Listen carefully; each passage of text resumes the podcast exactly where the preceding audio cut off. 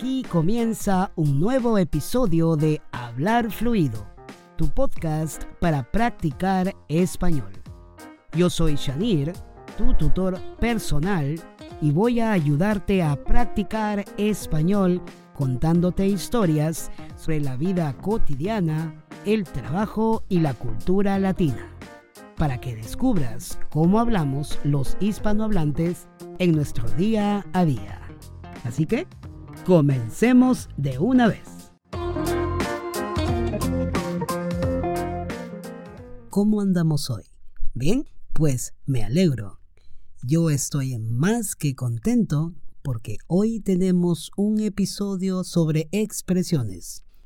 Este tipo de temas son de mis favoritos porque nos ayuda a infiltrarnos en el mundo de la vida cotidiana de los hispanohablantes y si quieres insertarte en una conversación de lo más natural, siguiendo codo a codo el hilo de la conversación, pues aprender este tipo de expresiones es más que necesario.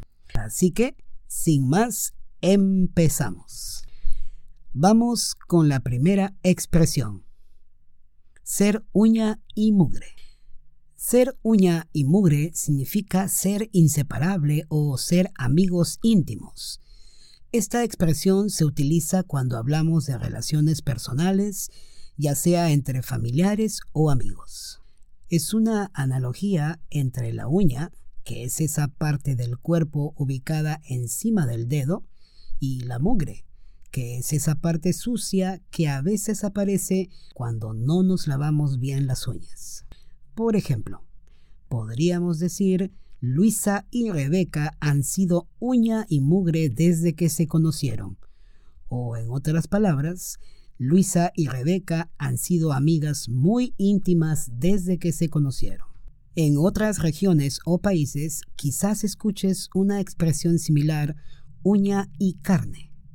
Ser uña y mugre o ser uña y carne es lo mismo. Vamos con la segunda expresión tener un humor de perros. Esta expresión simplemente significa estar de mal humor. Así de simple, así de fácil. Por ejemplo, podrías decir mi hermano está con un humor de perros porque se ha peleado con su esposa. O el jefe está con un humor de perros porque la gerencia no le aprobó el nuevo proyecto. En ambos casos, ellos están de mal humor o están enojados. Podrías complementar esta expresión con otra y quedaría así. Mi tío está con un humor de perros que pa' qué te cuento.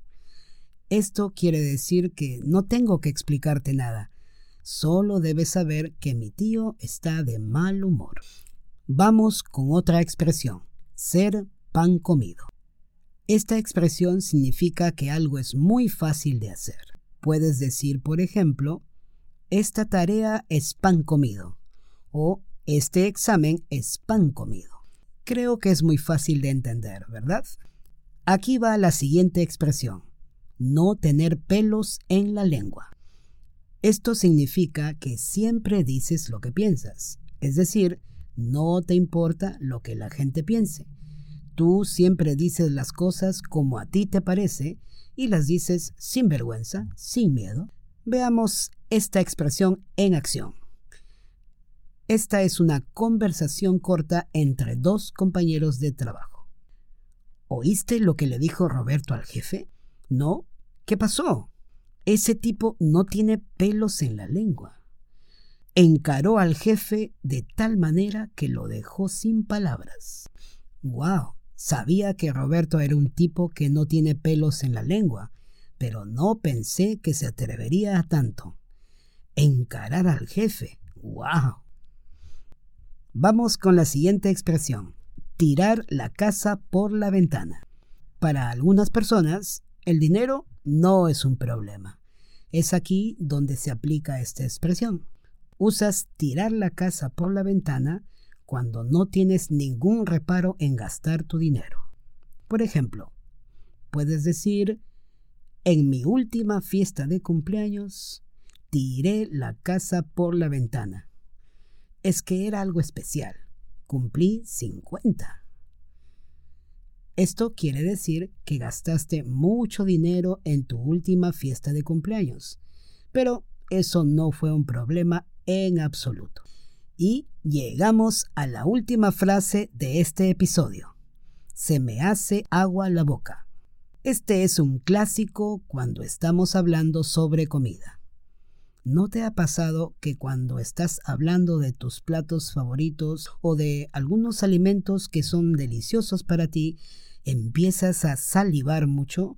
¿O en otras palabras, sientes que la saliva fluye en tu boca? Pues si esto te sucede, puedes decir, se me hace agua la boca de solo pensar en el ceviche. A propósito, haciendo un paréntesis, si no lo sabías, el ceviche es uno de los platos más populares del Perú. Bien, hasta aquí llegamos con estas expresiones. Por supuesto que hay muchísimas más, y si quieres que te explique más expresiones como estas en otro episodio, házmelo saber en los comentarios de este episodio. Y puedes ir a hablarfluido.com barra 032 y allí pedirme si deseas que haga otro episodio parecido. Por ahora, creo que debemos terminar este episodio porque se me está haciendo agua la boca y ya es hora de que me vaya a tomar mi suculento desayuno. Ay, ay, ay, se me está haciendo agua la boca de tan solo imaginarlo. Muchas gracias por escuchar este podcast. Muchas gracias por tus valoraciones y muchas gracias por ser un fiel oyente. Recuerda que siempre puedes ir a hablarfluido.com barra contactar si tienes preguntas o comentarios. O si tienes ideas o sugerencias, también puedes ir a hablarfluido.com barra contactar. Un fuerte abrazo virtual y nos escuchamos la próxima semana. Chao, chao.